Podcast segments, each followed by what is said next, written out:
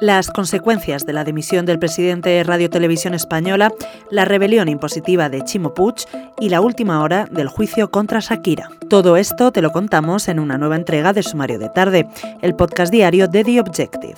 Soy Cecilia de la Serna y hoy es martes 27 de septiembre de 2022.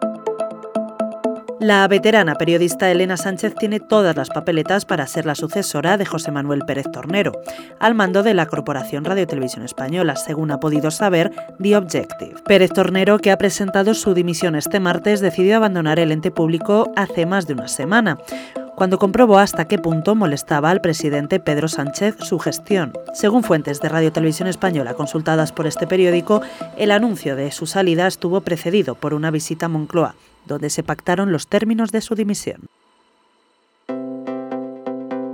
Chimo Puig se desmarca de Sánchez con un aumento de las deducciones y la deflactación del IRPF. El presidente de la Generalitat Valenciana ha avanzado este martes algunas de las medidas que incluirá la reforma fiscal valenciana. Esta tendrá efectos inmediatos y con carácter retroactivo desde el 1 de enero de 2022. Beneficiará a todos los ciudadanos que cobran menos de 60.000 euros anuales.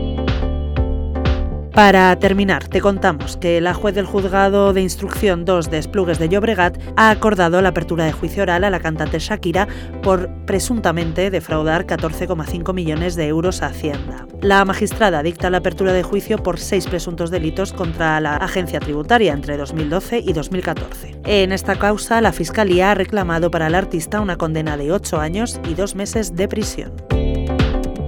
Con esto lo dejamos por hoy. Lee estas y otras muchas noticias en abierto en theobjective.com. Volvemos mañana.